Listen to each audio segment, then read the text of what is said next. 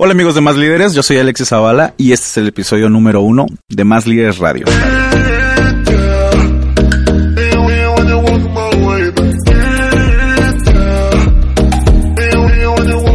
Hoy nos acompañan eh, dos amigas del medio, una marquetera y otra diseñadora, pero yo creo que las podemos catalogar como una de las mejores creadoras de contenido de la ciudad.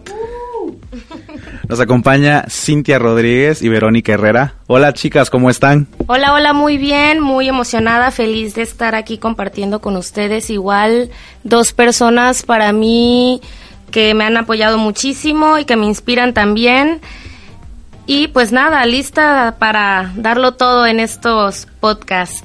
Hola, ¿qué tal? ¿Cómo están todos? Pues bueno, yo soy Verónica Herrera y soy consultor de marketing externo. También soy gerente de marketing de Joyería Pandora y estoy súper feliz de estar aquí para compartir algunos tips de marketing con todos. Bueno, y vamos a hablar de uno de los temas que se están moviendo en redes y, y un tema de muchísima importancia, sobre todo para nosotros como jóvenes y no tan jóvenes también para las personas adultas que, bueno, para emprender no hay edad. Y es algo que hemos hablado muchísimo en Revista Más Líderes. Y bien, este es uno de los temas con los que aperturamos nuestra lista de reproducción de los podcasts. Y es redes sociales como negocio. Wow, yo creo que se nos viene una gran charla.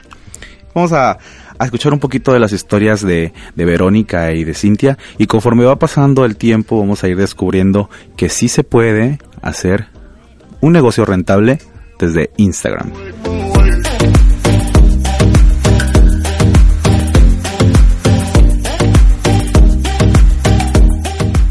No solamente rentable, sino antes de, pues ya se puede emprender con bajo presupuesto. Creo que tenemos las accesibilidades en todos los sentidos en estos tiempos a pesar de, de, las situaciones eh, financieras y económicas en el país, creo que es muchísimo la iniciativa la que la que nos pega y, y las redes sociales están con las puertas abiertas para nosotros, para, para lograr lo que queremos y, como tú dijiste, ser rentables.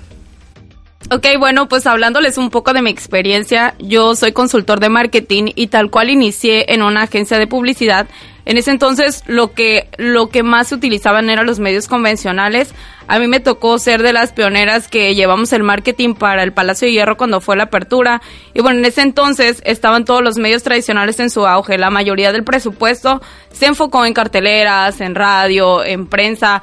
Y al día de hoy me pongo a pensar que si todo ese dinero lo hubiéramos canalizado tal cual a como, a como es el día de hoy en redes sociales, wow, hubiera sido un, un, a lo mejor un presupuesto un poco más optimizado. Porque aquí la ventaja de las redes sociales es que nos permite llegar justo al target que tú quieres, a la ciudad que tú quieres, a los gustos, o sea, está súper segmentado que tú puedes hacer muchísimo con tu presupuesto. Entonces la verdad es que está increíble.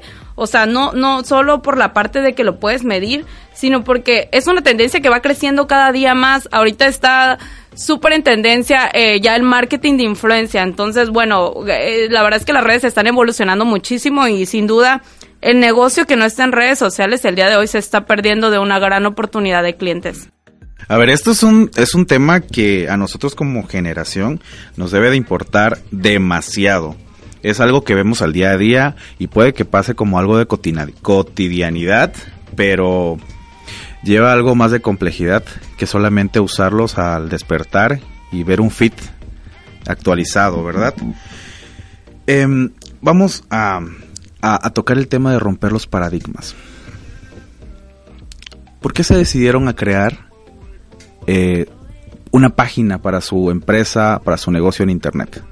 Ok, bueno, fue simplemente para tener presencia, para, como comenté anteriormente, puedes eh, tener cualquier presupuesto y explotar tu proyecto, explotar tu tanto personal como de negocio, porque pues actualmente no nada más existen las redes sociales para los negocios, también están las bloggers y las influencers como estaba diciendo mi compañera.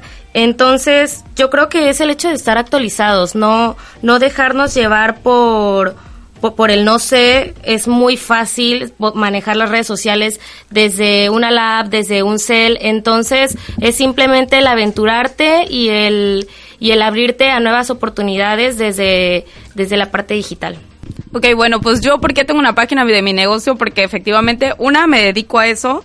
Yo sé que ahí están mis clientes potenciales. Dos, porque la verdad es que me gusta muchísimo. Ah, como comentabas, Alexis, la verdad es que al día de hoy nos levantamos y nos dormimos con el celular es un hecho que si bien no somos como unos influencers que estamos compartiendo todo el tiempo detalles de nuestra vida, sí es un medio que nos proporciona a nosotros ese espacio para comentarles a las personas, no sé, tips de marketing y qué pueden hacer ahora y, y a lo mejor, no sé, alguna tendencia. A mí por eso la verdad me gusta muchísimo tener mi propia página del negocio. Una, para que me conozcan nuevos clientes y dos, porque a través de mis medios también doy a conocer como un poco de la publicidad de los clientes que ya llevo. Eh, a final de cuentas, creo que se trata de una red que nos va sumando a todos. No solo las redes propias, sino de repente pertenecer a estos otros grupos que están en Facebook, como de ventas, de compras, de maternidad. O sea, es toda una comunidad en la que podemos todos vernos beneficiados, claro. Y, y además, no solamente eso, yo creo que también es algo inspirador es el romper el paradigma de decir, es que solamente te la pasas en Face o solamente estás en Instagram. O sea, sí, pero el buen conocedor sigue buenas cuentas. Entonces, yo creo que no muchas veces no es pérdida de tiempo. La verdad, el buen contenido, sea orgánico o sea pagado, va, va a fluir bien y va a tener el acercamiento del público que, que quiere. A ver, si están de acuerdo conmigo de que siempre han habido emprendedores. Claro. Toda la vida. Pero en los últimos tres años, dos para ser un poquito más exactos, eh, hubo un boom de emprendimiento en Villahermosa y en México que, bueno, fue una derrama de emprendimientos y yo podría decir que hubieron un sinfín de productos que chavos de entre 15 y 35 años estaban dándola eh, dándolo todo por, por esos emprendimientos, pero, pero, pero, pero, pero, pero hoy en día no, nos quedamos ya boca abiertos de, ver cómo esos emprendimientos, como esos eh, negocios, esos locales, como esas plataformas digitales han crecido y bastante, sí, como ellos. no soy yo, no soy yo. Pero, pero yo quiero hacer énfasis en algo, ¿no? ¿De qué manera facilitamos o mejoramos las formas de hacer contenido. Se tiene que tener una buena presencia en redes, en formato escrito, en formato audiovisual. ¿Cómo, cómo hacer que esto no sea metódico, sino que sea llevado por el, por el lado creativo del emprendedor? Porque hay algo que a todos nos hace diferentes y esa es nuestra parte creativa. Cuando tú creas algo eh, parecido al otro, pues se vuelve una referencia, no es algo único. Entonces, sí, vamos a hablar cómo eh, dejar de, que esto sea metódico, de que, de, que los emprendimientos y el contenido en, redes sociales deje de ser metódico y se empiece a llevar nada más por el contenido creativo. Cintia, tú con Frijolito Bonito, si algo que te ha caracterizado es los diseños que, tú haces con, la publicidad que manejas de tus, de tus ventas, ¿no? De tus, de tus productos. Dime, ¿Cómo influye la creatividad allí? Bueno, quiero empezar diciéndoles una frase que se llama el plagio es la economía de la creatividad y creo que algo que funciona muchísimo para, para que tu flujo sea constante y, y sea innovador es respetar tu respetar tu la esencia de lo que estás vendiendo, respetar tu idea de producto sin salirte de la línea. Te estoy hablando como, sin salirte de la línea en cuestión visual, sin salirte de la línea en cuestión de mercado, como tú dices. O sea, por más que yo uso muchos colores en mis, en los diseños de frijolito bonito, no llegan a ser eh, infantiles. ¿Por qué? Porque respeto y, cuido mucho esa, esa parte de mi producto y lo mismo es para cualquier otra empresa. Eh, eh, a lo que voy es, la persona que vende bolis, su mercado meta es... Eh, son los señores que le van a comprar el boli a los niños pero su público son los niños. Entonces, ¿a quién voy a, para quién va a ser dirigido mi contenido? Para los papás que van a comprarle el boli a los niños. Eh, o, cosas así. Es necesario que, que el vendebolis tenga una buena presencia en de marca? ¿Es necesario? Porque yo he visto eh, también negocios que ni siquiera tienen una página de Facebook y están eh, ganando, ¿qué? Unos 20, 50 mil pesos al mes. Bueno, es que ahí él ganó no en medios digitales, igual y ganó en medios análogos. Entonces, eh, ahorita va tu turno. Entonces, pues hace rato estábamos hablando del boom de las redes sociales, pero también hay gente muy inteligente que, que no siempre vas a, vas a, a, vender por medio de redes. Al final las redes es como un catálogo en el que te guías. La venta es tú, personal. Y a lo que voy con esto es como hace muchos años, no sé, un cliente hace muchísimo tiempo llegó y pidió, quiero salir en el canal de las estrellas porque con, un comercial que, que sea de tractores, porque vendo tractores. Entonces, Sí, sí, pero eh, en el canal de las estrellas las ve puras amas de casa. Entonces es a lo que voy. Igual y tu presencia no siempre va a ser en redes sociales. Igual y el que vende boli, su presencia va a ser más, en, eh, más callejera, más, más de imprenta. Entonces hay que saber lo que estamos hablando desde hace rato, tu mercado meta, y saber qué, cómo y cuándo y dónde lo vas a vender. A ver, Verónica, y, y hablando del mercado meta, cuando los productos son distintos, ¿de qué manera podemos saber a quién le vamos a vender en redes sociales? Porque estamos eh, sujetos a que nos vea cualquier persona. No es como que vamos a tener bloqueada nuestra página y esperar a, aceptar y denegar solicitudes. ¿De qué manera eh, eh, vamos a segmentar esas ventas? O sea, en primer lugar, las redes sociales son para todos. O sea, tú tienes una página abierta al público, tal cual, imagínate que tu, que tu página es una tienda, ¿no? Tú a tu tienda no le puedes cerrar la puerta. Pero todos los negocios tienen que tener identificado cuál es tu mercado meta y ser lo más específico posible. Suponiendo, yo soy una tienda que vende trajes de baño.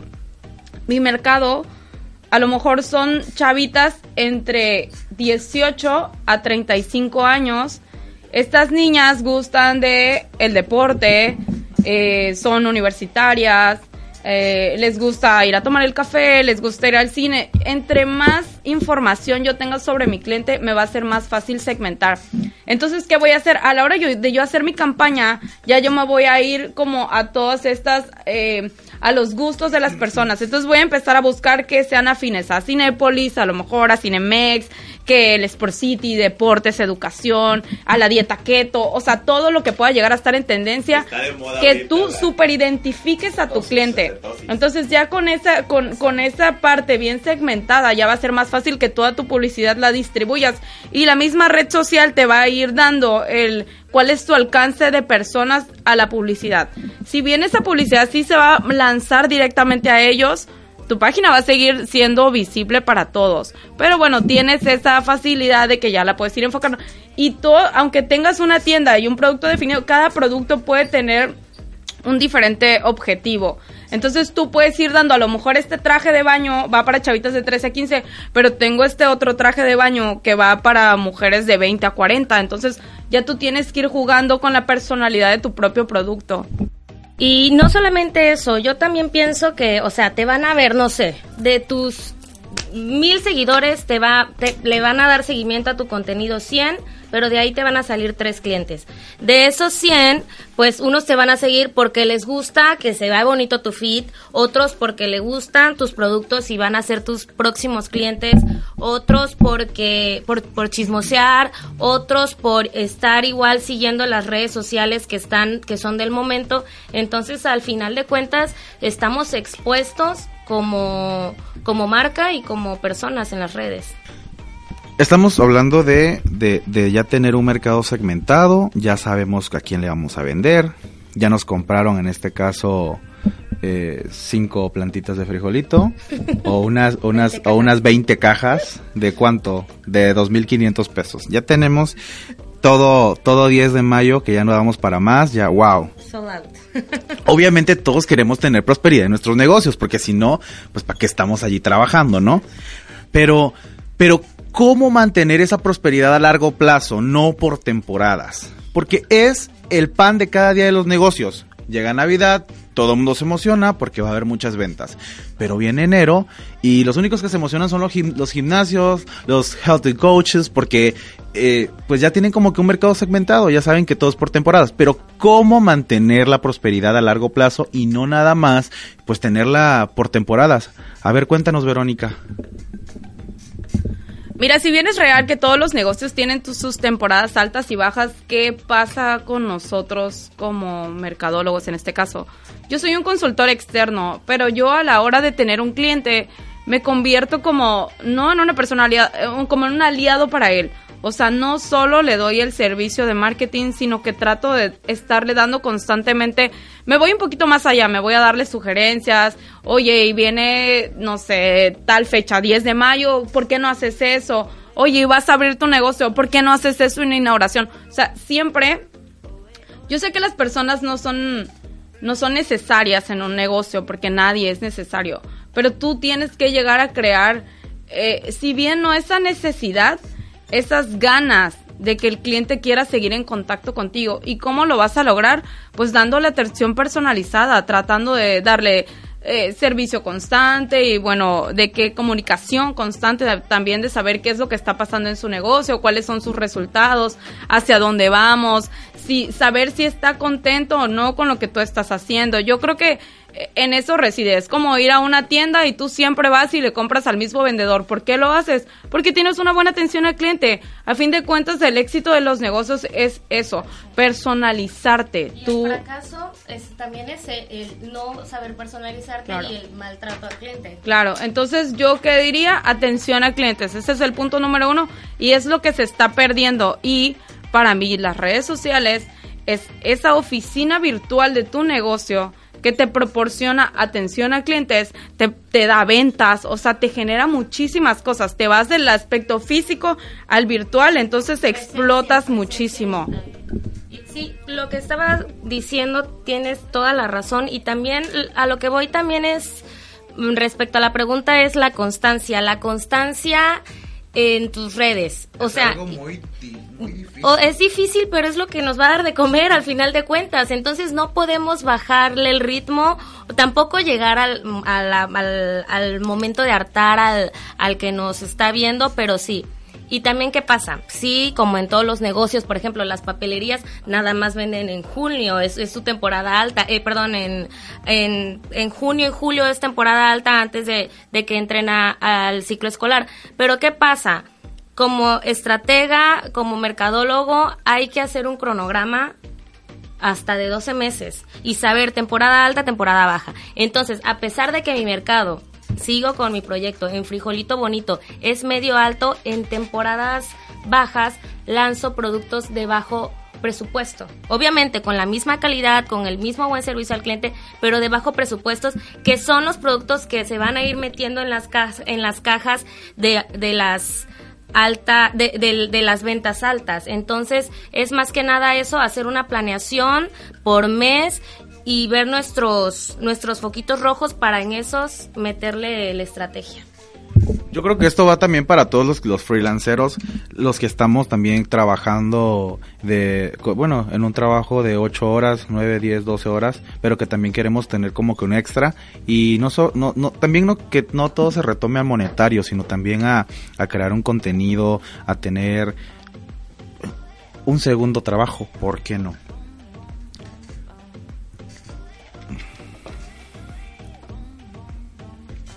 ¿Qué les parece si para terminar eh, con esto, pues hacemos un ejercicio? Eh, imagínense que uno de, los, de las personas que nos está escuchando, eh, no sé, que quieren que sea un hombre o una mujer, pues se llama Pepe y está trabajando, está trabajando en un trabajo de, de una jornada de ocho horas pero él, él quiere ganarse un extra, él, él quiere que le reditúe su negocio, quiere que prospere a largo plazo, él quiere generar un contenido también de lo que le gusta, y a Pepe le gusta mucho comer garnachas, a Pepe le gusta muchísimo la comida gourmet, a Pepe le encantan los vinos, los quesos, Pepe sabe muchísimo de gastronomía y sobre todo del estado. A ver, Verónica. Pero Pepe solamente tiene de sobra en el día, eh, ¿qué? Cinco horas. Dime, ¿cómo puede hacer Pepe Ah, perdón. Pero aparte Pepe quiere abrir un blog, pero no sabe de qué manera empezar a, a comunicar eso que él sabe. Si de manera escrita, si, si, si de manera visual, de manera... De, a ver, Pepe está perdido y solamente tiene las ganas. Dime, ¿cómo le, trazarías a Pepe la línea? De, empezar a crear ese contenido, si lo tiene que escribir en un blog, si lo tiene que, que grabar en video, si tiene que subir imágenes, ¿Cómo puede Pepe empezar a crear ese contenido, transmitirlo y hacer que en un futuro le reditúe económicamente y, y quién sabe, a lo mejor hasta pueda vivir de eso?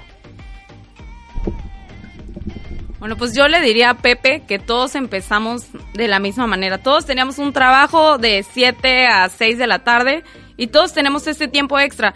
Aquí lo importante es que tú descubras tu pasión. Si a ti te gusta, por ejemplo, muchísimo la comida, vámonos a la tendencia de hoy que puedes ser un influencer y pues crearías tu propia página, ¿no? A lo mejor de que si ya tienes ese mismo gusto, pues bueno, tú lo puedes explotar. ¿Qué, qué tienes que hacer? Para empezar, tendrás que crear un blog, porque en este blog ya tú vas subiendo contenido y este te pertenece a ti. Tú a la hora de subir publicidad a un Instagram o a un Facebook, el contenido que tú generas, si bien es de tu página, pero sigue perteneciendo a la plataforma. Entonces ya tú al tener tu propio blog ya eres más libre de estar generando contenidos eh, escritos que la gente lo pueda leer de, interés común. Ahora, en tus redes sociales tú te tienes que volver un experto en la comida para conseguir seguidores. Si tú eh, te encanta la comida, te encantan los postres, entonces todo tu feed y todo tu contenido tiene que ser referente a alimentos. Así es la única manera de que vas a conseguir que estas personas te empiecen a seguir. ¿Cómo lo vas a monetizar? Bueno, pues al momento que tú ya tengas muchos followers, o a lo mejor vas empezando, tú llegas al negocio y le dices, oigan, ¿saben qué? Pues yo estoy empezando mi, mi página de alimentos, no sé, gorditos. Entonces pues, tú vas a un restaurante y le dices, ¿sabes qué? Yo soy gorditos, permíteme grabar. O sea, dame chance. En un principio no te voy a cobrar nada, solo le vas a pedir permiso al, negocio de grabarlo. ¿Por qué? Porque tú quieres que el negocio se entere que tú estás haciendo algo. Eso es algo muy importante porque muchas veces tenemos las ganas de hacer las cosas y en base a mi experiencia yo podría, yo podría decir que, que, a veces quieres tomar fotografías, que, que a veces quieres eh, documentar parte de las actividades que estás haciendo y a, a, ver, a veces no te dejan porque los lugares son, son, no son públicos, son privados. ¿Cómo, ¿Cómo le sigue haciendo Pepe para, para acercarse y empezar a documentar todo eso? Es que en este caso es fácil, digo, tú si te dan permiso lo vas a hacer, al fin de cuentas tú no le vas a quitar nada al negocio y tú te vas a estar grabando a ti mismo haciendo algo. Te comento, ¿por qué lo vas a hacer? Porque tú quieres que el negocio sepa que tú vas a subir algo referente a ellos, que para ellos sigue siendo publicidad gratis. Ok, a lo mejor Pepe solo tiene 200 followers, no importa lo que va a hacer que él vaya creciendo es esa constancia y que lo identifiquen con la comida. Él no se puede salir. El problema de los influencers es que a veces suben una foto, no sé, en la playa y luego de repente están en un antro y luego de repente están haciendo campismo y luego de repente están en traje de baño y luego de repente están, o sea, se, se pierden, no tienen un, un, un, un, un calendario, exacto, no tienen una identidad. Entonces, lo que tú quieres lograr como influencer es tener una identidad. Tú mantente un buen tiempo solo hablando de comida y a lo mejor después sí podrás darte el lujo de salirte un poquito de tu estándar y sí subir otro tipo de publicaciones. Pero al momento tienes que centrarte y crearte una identidad y creerte que tú eres ese gordito. Y digo, más adelante lo vas a lograr, ¿no? Estamos, estamos de acuerdo entonces en documentar en YouTube, en Facebook, en un blog. Eh, de qué, en, qué, ¿En qué plataforma recomendarías comenzar a documentar todo eso para que en un futuro tú empieces a, a monetizar ese contenido? Definitivamente yo iniciaría en Instagram y a la mano crearía un blog. Porque bueno, en el blog te puede dar como ya eres más libre de escribir tus ideas. Y ojo, cuando estoy hablando, por ejemplo, de redes sociales, Estoy hablando de que utilices muchísimo las historias, porque si bien lo que está en el feed ya eh, no es tan común que la gente lo revise, pero las historias, la gente está del día a día y tienes esa ventaja de que la interacción con el cliente, de que te mandan la preguntita, de que tú contestas, entonces este tipo de cosas te ayuda muchísimo a generar engagement con las personas, que es lo que tú quieres, tú quieres que las personas te pregunten y tú ser un líder de opinión, oye, ¿y qué tal están los taquitos? Deliciosos, ve para allá, te lo super recomiendo. También se trata de ser honestos. cuando tú eres un influencer, tú no puedes caer en el que porque todo me lo paguen, de todo voy a hablar mal. Porque al final de cuentas tú también tienes esa credibilidad a la gente cuando te dice la verdad. Y, la y la gente sabe cuando no está siendo sincero. Es como... Es como como ajá, como tú, tú lo estabas comentando, que si un día eres traveler y otro día eres, este, no sé, cocinero y otro día, o sea, sí puedes hacer todo, muchas cosas a la vez, pero sí tienes que llevar la línea, no solamente como influencer, sino también como empresa, o sea. Y es algo. No perder la constante. Y es algo que muchas veces causa confusión entre los llamados influencers, no mantener una línea. Entonces, a ver, entonces vamos a, dejarlo en claro. Pepe tiene que documentarse, Pepe tiene que crear un blog y Pepe tiene que eh, eh, tiene que crearse redes, tiene tiene que tener constancia, Pepe tiene que creerse que él es gordito. Pepe tiene que creerse que él es gordito. O sea, todo lo que pase por su mente tiene que ser comida para posicionarse. Y eso lo puede hacer perfectamente en sus tiempos libres. Incluso hay, hay, una película muy padre que trata de esto, no, no la recuerdo muy bien, de que esta chica veía un libro de cocina y ella iba a recrear todas esas recetas de cocina, empieza a crear un blog. Entonces, bueno, está padrísimo porque ella le da su toque. Entonces, sí es posible, vaya, están todas las ideas. Solo necesitas tener la pasión verdadera de algo que te guste. Cuando ti en verdad sonará cliché, pero cuando en verdad algo te gusta y te apasiona, lo vas a hacer con ganas y te van a surgir ideas. Y en cada café que tú te sientes con una amiga, con un cliente, vas a tener muchísimas cosas que aportarle. Sí, yo igual insisto como Vero en eh, cualquier cosa que tú quieras emprender, así sea como blogger, así sea como empresa o como emprendimiento, lo que tú quieras hacer es primero encontrar tu pasión, Después de eso vas a descubrir que no vas a tener que trabajar, sino es como una diversión, como agarrarle gusto a lo que a lo que quieres hacer y ya después de eso vas a ir creciendo, obviamente te va a costar, va a ser una friega, vas a llorar, te vas a volver a levantar, pero no perder no, no perder el flujo y no perder el, el punto de, a lo que vas a, llevar, a llegar, como tú dices, siendo sincero, siendo honesto, sin perder tu esencia. Y es lo mismo para la creatividad, simplemente ser tú, pero bajo la línea de lo que quieres lograr. Y a ver, chavos, para los que nos están escuchando, acabas de decir algo muy importante, Verónica, que es la pasión que tú le pones a las cosas. Yo creo que sí. La pasión y la creatividad además de la constancia, son el pilar para, para que cualquier emprendimiento lo logre tener, si no es el éxito que estás esperando, pero que se siga manteniendo allí. Que no sea como muchos negocios, como muchas plataformas que tienen un boom y que luego pues ya no sabes ni qué fue de ellos. No hay que temer de las críticas porque muchas veces van a haber comentarios y hay que ser susceptible a eso, hay que ser sensible, pero no hay que perder esa subjetividad porque a todos les puede gustar, pero también a otros no. Entonces, ¿cómo lidiar con las críticas, Cintia? Tú que en esa parte de los diseños, en la parte de frijolito bonito quisiera hacer énfasis, no, no, no, me, vas a dejar mentir. Pueden haber clientes que te digan, sabes que este color no me gustó, cámbiale aquí. O incluso al momento de algún networking con conocidos, te han dicho, oye, ¿sabes qué? No me latió esta onda, cuéntanos. Bueno, claro que sí, o sea, no todo lo que haces le va a gustar a todos, pero a pesar de eso, eh, gracias a Dios, tuve la oportunidad de estudiar en una universidad donde me enseñaron a, tomar las críticas constructivamente y a darle la vuelta, o sea, igual, si a un cliente no le gusta, no sé, a veces me dicen, hazme una muy minimalista, y yo soy una diseñadora que le mete muchísimo jugo, muchísimo color, tonos, eh, luz por acá, colores, entonces igual y me cuesta, pero pues tengo yo que, que, salirme de mi zona de confort y hacer algo muy minimalista.